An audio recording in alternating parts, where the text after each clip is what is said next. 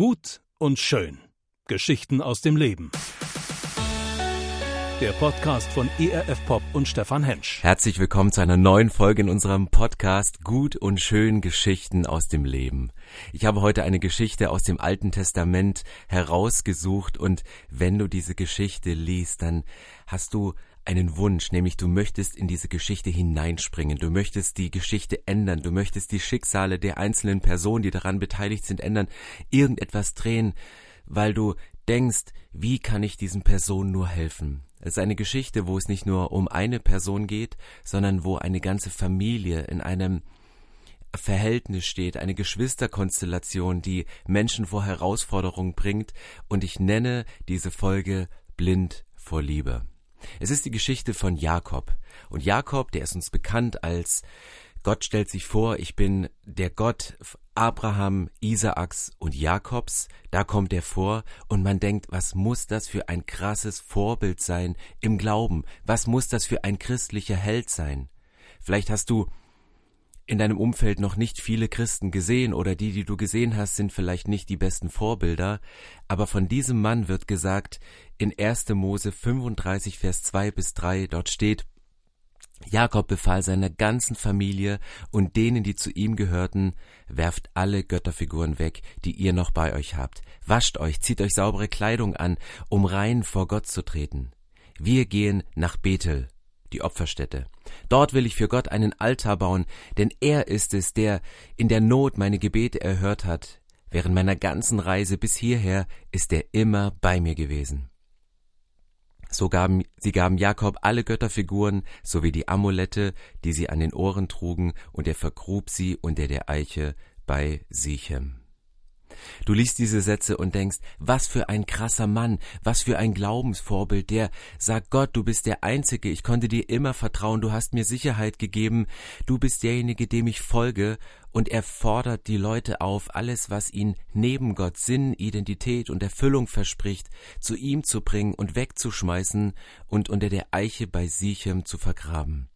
Und man steht davor und die einen sagen, ein krasser Mann Gottes, ich möchte auch mit so einer Leidenschaft meinen Glauben leben. Andere werden vielleicht davor stehen und sagen, was für ein radikaler Christ, was für ein radikaler Führer, der so konsequent vorgeht. Wie sah die Geschichte aus von diesem Jakob? Wie fing alles an? Ich glaube, dass dieser Jakob schon mit der Geburt an eine Riesensehnsucht nach Anerkennung und Zuwendung hatte. Die Bibel schreibt, dass er und sein Zwillingsbruder Esau geboren wurden und der Name Jakob bedeutet Fersenhalter. Er versuchte seinem Zwillingsbruder Esau, der zuerst durch den Muttermund geschlüpft ist, an der Ferse festzuhalten, um ihn zurückzuziehen, damit er der Erstgeborene ist. Und dann geht die Geschichte weiter und es gibt diese Situation, wo sein Vater alt und krank geworden ist, wo er durch einen Trick, durch eine List versucht, das Erstgeburtsrecht sich zu ergaunern, sich zu ergattern. Und ich habe mich gefragt, warum, warum macht er das? Warum versucht er, sich wie als sein Bruder auszugeben, sich einen, einen Pelzmantel auf die Brust zu kleben, damit er eine ähnliche Brustbehaarung hat wie sein Bruder? Warum spielt seine Mutter noch eine Rolle und unterstützt ihn in dem ganzen Vorhaben, seinen fast erblindeten Vater auf den letzten Atemzügen seines Lebens noch so zu veräppeln und, und ihm einen Streich zu spielen?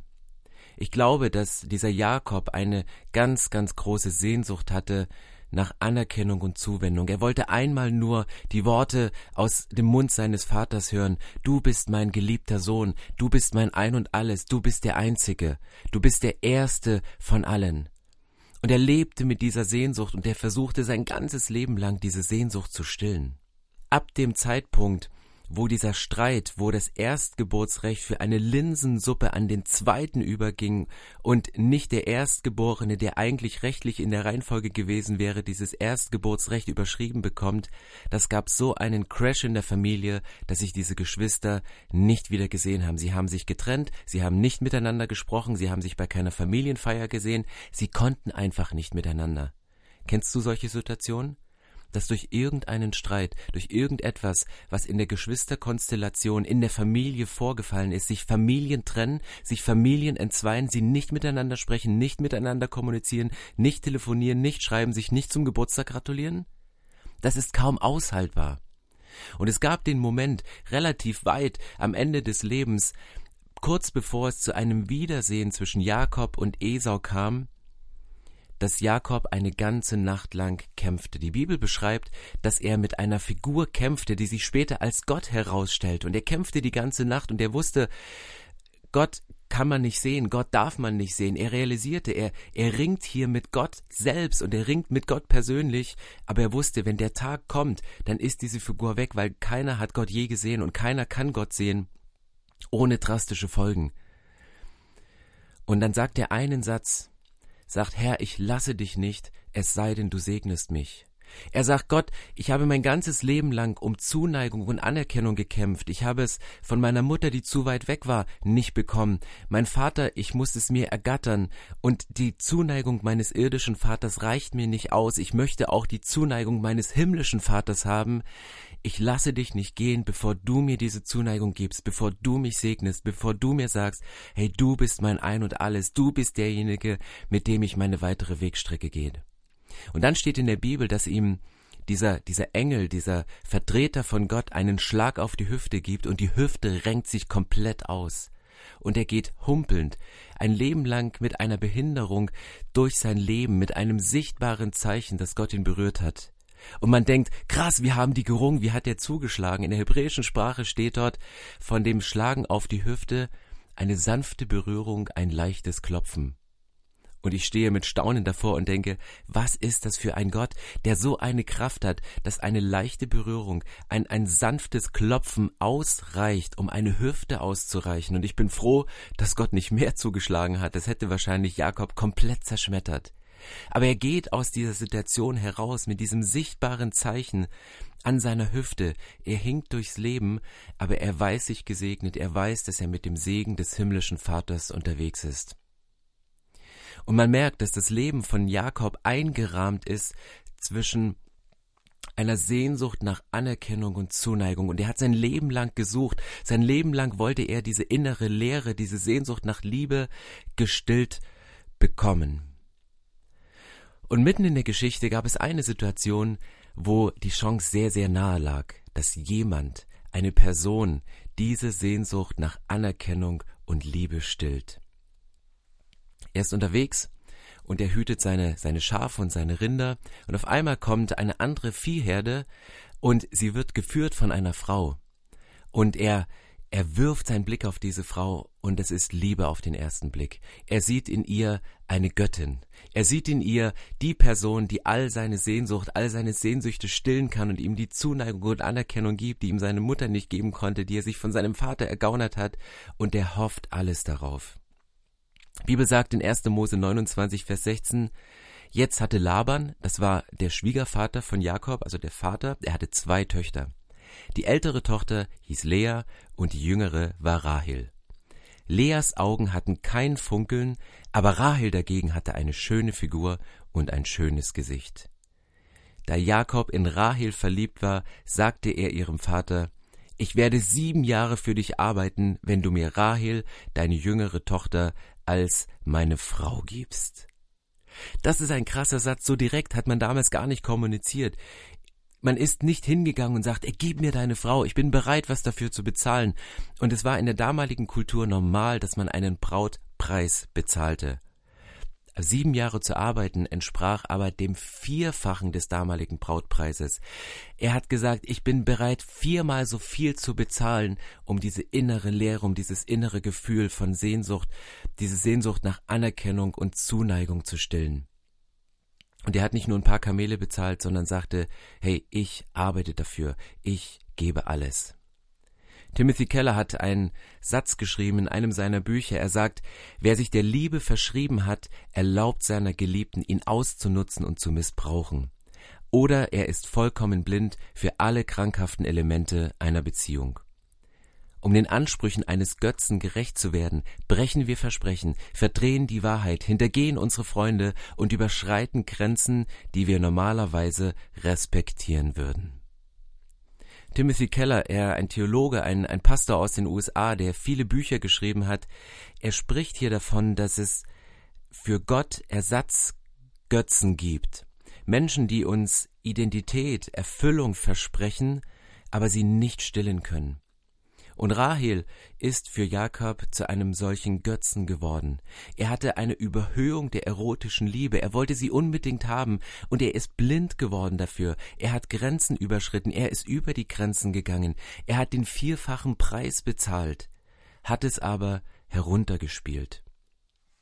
1. Mose 29, Vers 20 unmittelbar danach steht, Jakob arbeitete also sieben Jahre, um für Rahel zu bezahlen aber seine Liebe zu ihr war so stark, dass es ihm nur wie ein paar Tage schien. Schließlich kam die Zeit für ihn, sie zu heiraten. Ich habe meine Vereinbarung erfüllt, sagte Jakob zu Laban, seinem Schwiegervater. Jetzt gib mir meine Frau, damit ich mit ihr schlafen kann. An dieser Formulierung siehst du, er hat nur ein Ziel. Er will diese Frau, er will mit dieser Frau schlafen. Er erhofft sich von dieser sexuellen Vereinigung die Erfüllung, für die er sieben Jahre lang gearbeitet hat. Aber es gibt ein kleines Detail hier in der Bibel und da steht, die Liebe zu ihr war so stark, dass ihm die sieben Jahre vorkamen wie ein paar Tage. Und das, was Timothy Keller sagt, das stimmt hier. Er, er, er überschreitet seine Grenzen und er gibt viel mehr, so wie wir manchmal argumentieren und sagen, ja, so viel bin ich ja nicht auf Instagram unterwegs. Ja, so viel Alkohol trinke ich ja nicht. So viel Zeit verbringe ich nicht mit meinem Hobby. Ja, ich vernachlässige meine Familie ja gar nicht. Ich bin ja, so viel bin ich ja gar nicht weg. Und manchmal sind Dinge, die wie sieben Jahre scheinen, die ein großes Gewicht in unserem Leben haben, kommen uns, wenn wir Dinge schönreden, vor wie ein paar Tage, wie eine Kleinigkeit. Es ist ja gar nicht so viel. Und das ist für mich ein Indikator, wenn wir Sehnsüchte in uns stillen und sie nicht bei Gott gestillt bekommen in erster Linie, dass wir dann eine Erfüllung suchen und diese Erfüllung bei anderen Dingen. Und der erste Schritt ist, wir fangen an, uns Dinge schön zu reden, Dinge zu bagatellisieren, Dinge herunterzubrechen und sagen, so schlimm ist es ja gar nicht. Und die Geschichte geht weiter. Der Schwiegervater Laban ist ein ziemlich gerissener Kerl. Und der ist in dieser Familienkonstellation auch nicht ein Unschuldiger, weil er Dinge lebt und Dinge tut, die, die eigentlich nicht normal sind. In der Bibel steht 1. Mose 29, Vers 30, also schlief Jakob auch mit Rahel und liebte sie viel mehr als Lea. Und denkst dir, ja, was ist denn jetzt? Ähm, Rahel, die Schöne, und Lea, die die trübe Augen hatte, die, die nicht so schön aussah, wieso hat er denn auf einmal beide Frauen? Laban, der Schwiegervater, hat in der Hochzeitsnacht hat er die beiden Frauen vertauscht. Jakob dachte, er liegt mit Rahel im Bett als er morgens aufwacht, stellt er fest, es ist die falsche. Es ist die Schwester. Mein Schwiegervater hat mich betrogen. Und so wird der Betrüger zum Betrogenen, der, der damals seinen eigenen Vater betrogen hat, um das Erstgeburtsrecht rauszuziehen. Er ist auf einmal das Opfer, er geht einem Betrug zur Folge. Und auch das ist ein Zusammenhang. Dinge, auf denen wir oft versuchen, uns etwas zu erschleichen, die holen uns manchmal im Laufe unseres Lebens ein. Und jetzt hast du diese Situation und er geht zu seinem Schwiegervater, ist völlig aufgeregt und sagt, hey, du hast mir die falsche Frau gegeben, das geht doch gar nicht. Und er sagt, du kannst natürlich auch die Schwester haben, du kannst sie sofort haben, aber du musst nochmal sieben weitere Jahre arbeiten. Und er lässt sich drauf ein. Er kriegt sie quasi als Kredit, aber muss sie mit sieben Jahren Arbeit nochmal abbezahlen. Und stellt euch das mal vor, du bist hier in einer Situation, wo, wo eine Geschwisterkonstellation eine Rolle spielt, ein Verhältnis zwischen einem Schwiegersohn und einem, einem Schwiegervater. Und in diesem Satz, der hier in der Bibel steht, so schlief Jakob auch mit Rahel, aber er liebte sie viel mehr als Lea.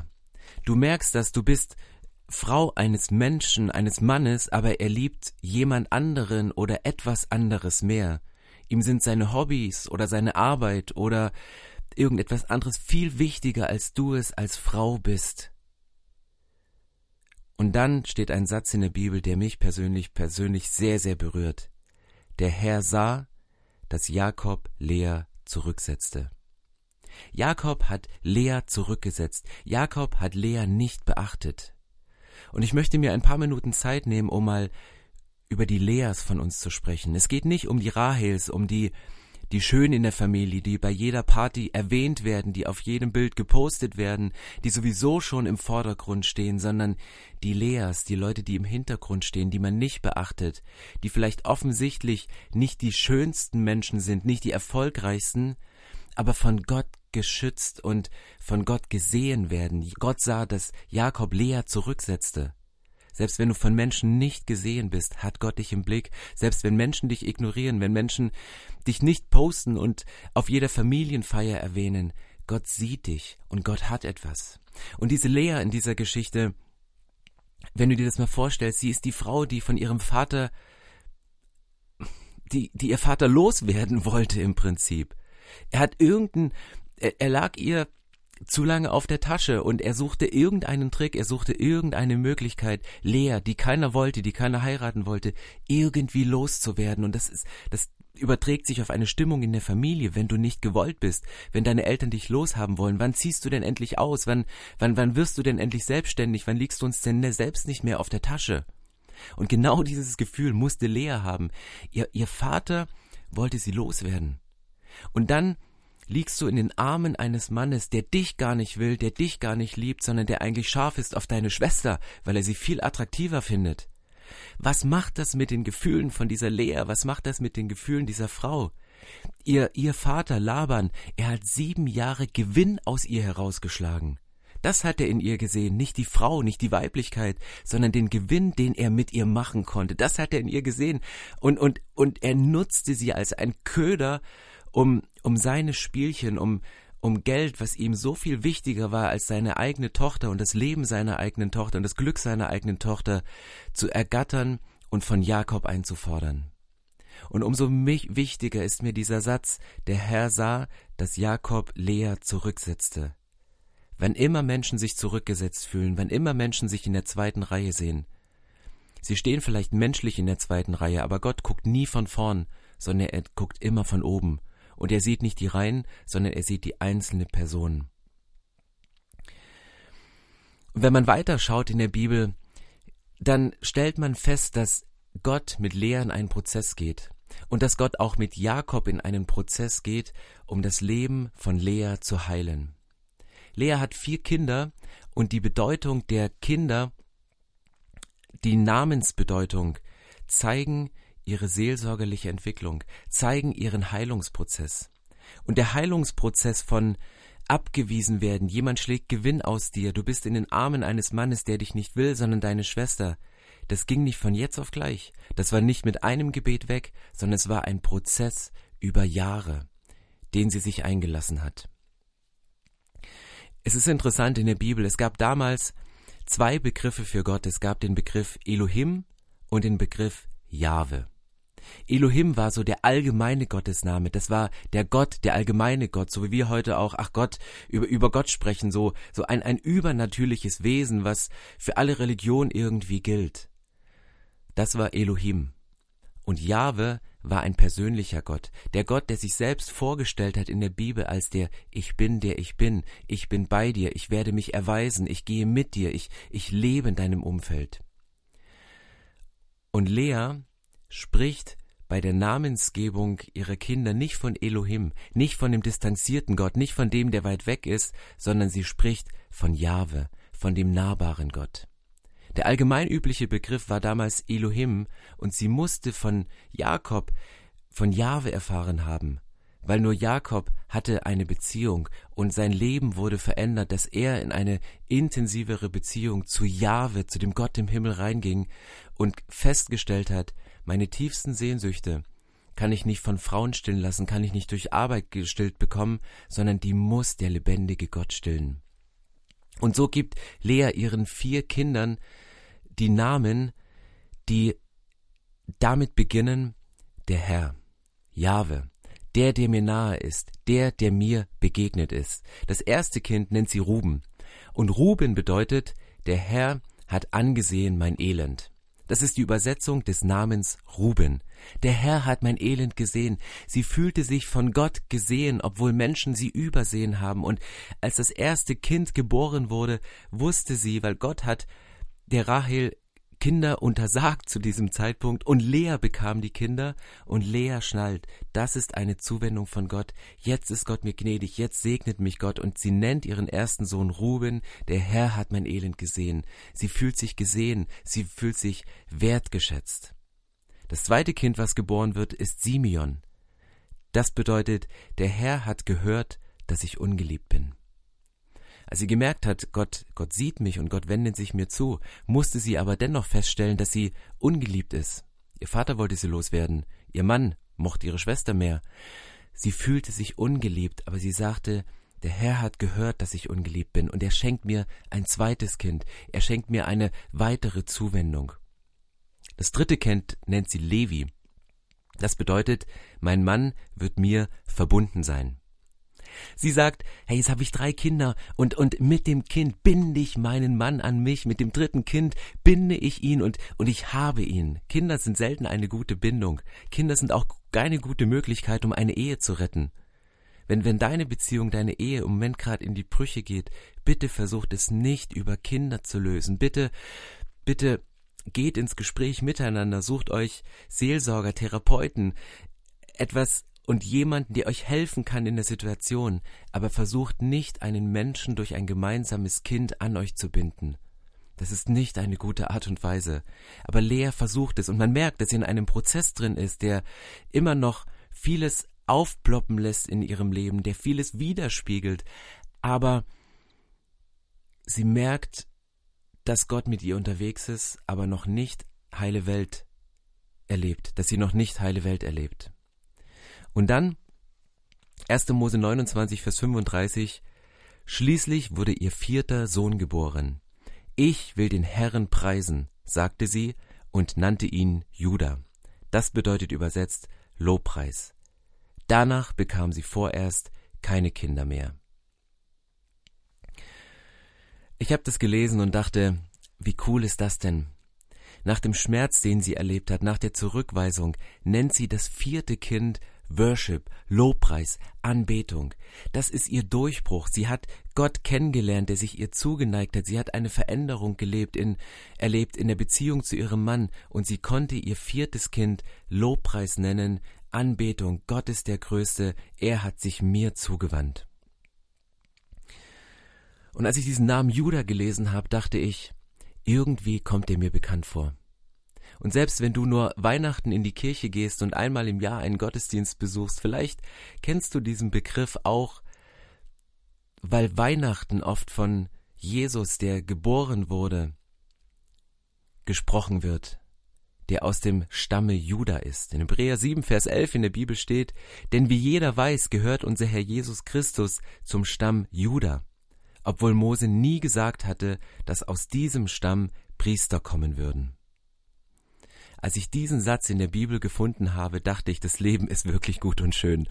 Das sind Geschichten, die mitten im Leben sind. Was sagt dieser Text? Gott hatte eine andere Linie. Er hatte die Erstgeborenen genommen. Er wollte die erstgeborene Linie nehmen, damit Jesus dort draußen steht. Die Priesterlinie war immer die der Erstgeborenen. Und dann gibt es diesen Bruch in der Geschichte, dann gibt es diesen Knick, dann gibt es diesen, diesen Vorfall, der menschlich eingeordnet sehr, sehr schwer ist und den man erst nicht einordnen konnte und zeigt damit, dass Jesus selbst aus einer Linie kommt, die nicht die der Reichen und Schön ist. Es ist nicht die Linie der Rahel, die die eh schon bevorzugt worden ist, die die immer nach außen besser dargestellt wurde, als sie vielleicht sogar war, die vielleicht idealisiert wurde, sondern Jesus bekennt sich dazu, dass er aus dem Stamm Juda kommt, dass er aus dem Stamme kommt, der, der abgewiesen schien, der nicht gewollt war. Und genau das hat Jesus auch erlebt. Wenn einer nachvollziehen kann, wie es dir und mir manchmal geht, dass wir nicht gesehen, dass wir abgewiesen werden, dann ist es Jesus.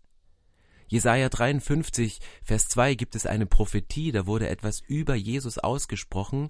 Dort steht, Gott ließ seinen Diener emporwachsen wie einen jungen Trieb aus trockenem Boden. Er war weder stattlich noch schön. Nein, wir fanden ihn unansehnlich. er gefiel uns nicht. Das, was man geschichtlich über Lea sagen würde, sie hatte trübe Augen, sie war nicht so schön, das wurde über Jesus gesagt. Wir fanden ihn nicht stattlich, wir fanden ihn nicht groß, wir fanden ihn unansehnlich, er gefiel uns nicht. Er ist jemand, der genau auf diese Linie geht. Warum macht Jesus das? Konnte er sich das nicht leisten, als, als Ebenbild von Gott mit, mit all dieser Schönheit zu kommen? Hier wird beschrieben, dass Jesus am Kreuz unansehnlich geschlagen worden ist. Jesus lebte eine innere Schönheit, die unabhängig ist von äußerer Schönheit. Und genauso ist es passiert. Johannes 1, Vers 11 steht über Jesus geschrieben, er kam in seine Welt, die Welt, die er geschaffen hat, aber die Menschen wiesen ihn ab.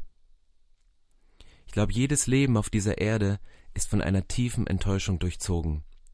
Und wer das nicht verstanden hat, der wird, glaube ich, nie weise leben können. Jesus selbst hat mit dieser Enttäuschung gekämpft. Jesus selbst hat es erlebt im eigenen Körper und er kann es nachvollziehen, wie es geht.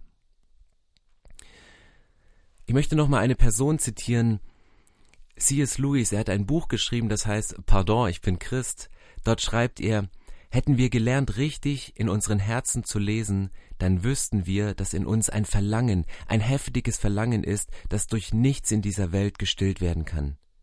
Es gibt vieles auf dieser Erde, das ihm gerecht zu werden scheint, aber es bleibt immer ein Rest von Enttäuschung. Die Sehnsucht, die uns ergreift, wenn wir uns zum ersten Mal verlieben, wenn wir an ferne Länder denken oder am Anfang eines interessanten Studiums stehen, wird durch keine Ehe, keine Reise und kein Studium wirklich gestillt. Ich spreche hier nicht von unglücklichen Ehen, verpfuschten Ferien oder verpatzten Karrieren, nein, ich spreche von den besten, die es geben kann. Da war etwas, und im ersten Erwachen der Sehnsucht wollten wir danach greifen und es festhalten. Doch immer wieder entgleitet es unseren Händen. Ich denke, jeder Mann weiß aus eigener Erfahrung, wovon ich rede. Die Gattin mag eine vorzügliche Frau, das Hotel und die Aussicht können großartig, der Beruf des Chemikers mag eine wirklich interessante Sache sein, und trotzdem haben wir das Gefühl, dass uns etwas fehlt. C.S. Lewis, der Autor dieses Buches, der bringt es hier auf den Punkt. Wir können das perfekte Leben haben, es kann alles stimmen, der perfekte Beruf, die perfekte Beziehung, aber wir kommen an den Punkt, dass eine Restlehre da ist, eine Sehnsucht in unserem Herzen, die wir irgendwie nicht gestillt bekommen. Und er kommt zu dem Schluss, und auch ich komme zu dem Schluss, nur Gott kann deine tiefe Sehnsucht, geliebt zu werden, erfüllen. Nur Gott kann deine tiefste Sehnsucht, geliebt zu werden, erfüllen. Wenn wir in uns selbst ein Bedürfnis entdecken, das durch nichts in dieser Welt gestillt werden kann, dann können wir doch daraus schließen, dass wir für eine andere Welt geschaffen sind. Und das ist die Botschaft der Bibel. Das ist die Botschaft der Bibel und Gott hat es in uns hineingelegt. Egal wie unser Leben aussieht, egal in welcher Rolle der Geschwisterkonstellation wir stehen, ob wir wie Labern korrupt sind und Dinge tun, um Gewinn aus dem Leben von Menschen unserer eigenen Familie zu schlagen, ob wir die Guten und Schönen und Führenden der Gesellschaft sind oder die Zurückgesetzten, die nicht gesehen werden, unabhängig von jeder Person, wir haben in unserem Inneren diesen Hinweis auf eine andere Welt, diesen einen Punkt, der unsere Sehnsucht nicht stillen kann. Und dort geht Gott hinein und Gott sagt, ich möchte diese Sehnsucht stillen. Ich gebe meinen Sohn Jesus und dieser Sohn Jesus kommt auf dieser Erde. Er kann nachvollziehen, wie es euch geht. Und weil er weiß, wie es euch geht, kann er diese Sehnsucht stillen. In 1. Korinther 1, Vers 25 steht, was Gott getan hat, übersteigt alle menschliche Weisheit, auch wenn es unsinnig erscheint, und was bei ihm wie Schwäche aussieht, übertrifft alle menschliche Stärke. Jesus ging ans Kreuz, ja, er wurde als unansehnlich geschlagen und zerschlagen und ans Kreuz geschlagen. Und das, was aussieht wie die größte Niederlage, ist der größte Triumph. Nämlich dadurch konnte er nachempfinden, wie es uns geht, wenn wir biografisch in unserem Leben an Grenzen kommen, die uns Schmerzen verursachen und wo uns kein Mensch sieht und uns nur Gott die Zuneigung geben kann. Und Jesus am Kreuz, das ist die größte Zuneigung eines Gottes und der größte Liebesbeweis überhaupt. Ich möchte dich einladen, mit mir zu beten und diesem Jesus dafür danken, dass er uns sieht und dass er sich persönlich um uns kümmert. Jesus Christus, ich danke dir, dass du auf diese Erde gekommen bist und alles verlassen hast, was im Himmel so genial geschaffen war für dich. Dass du dich auf unsere Ebene begeben hast, um uns zu begegnen, um nachzuempfinden, wie es uns geht, um nachzufühlen, damit wir uns von dir verstanden fühlen. Und ich bete jetzt für alle Hörerinnen und Hörer, die diesen Podcast gehört haben, die in Situationen stehen, die sich nicht gut anfühlen, die sich wie Lea zurückgesetzt fühlen, die sich wie Lea ausgenutzt fühlen, die wie Jakob eine Sehnsucht haben, die ihr Vater nicht gestillt hat, die ihr Chef nicht stillt, die Ehefrauen nicht stillen können. Ich bete für die Menschen, die dich nicht sehen können und, und hoffen in, in Geld und Gewinnmaximierung, einen Vorteil für sich rauszuziehen, um diese innere Leere zu stillen. Gott, ich bete, dass wir andocken können an dir und dass du jetzt kommst und diese Sehnsucht stillst und uns einen ganz tiefen inneren Frieden gibst. Im Namen des Vaters und des Sohnes und des Heiligen Geistes. Amen. Gut und schön. Geschichten aus dem Leben. Der Podcast von ERF Pop und Stefan Hensch. Mehr Infos und Podcasts gibt's auf erfpop.de.